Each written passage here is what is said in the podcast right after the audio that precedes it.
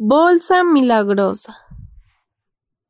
En vísperas de Navidad, un profesor decidió asignar una tarea diferente a sus alumnos, así que al terminar la clase les dijo La Navidad es una época especial, un momento que invita a compartir. Por tanto, no les pondré deberes.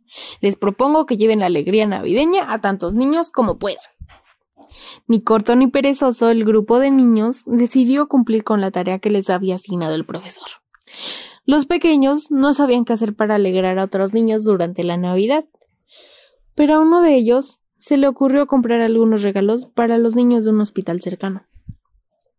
Pidieron dinero a sus padres y compraron los regalos.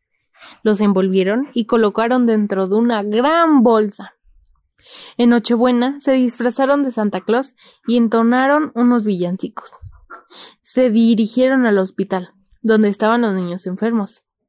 Grande fue su sorpresa del grupo de estudiantes cuando al llegar vieron una sala llena de pequeños. Esperaban encontrar una docena de niños, pero en realidad había casi el doble.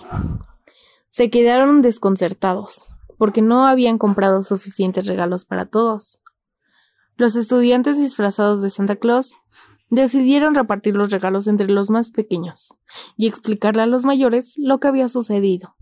Sin embargo, su sorpresa fue mayúscula cuando descubrieron que cada vez que buscaban dentro de la gran bolsa aparecía un nuevo regalo. Así, gracias a la magia de la Navidad, ningún niño se quedó sin juguete.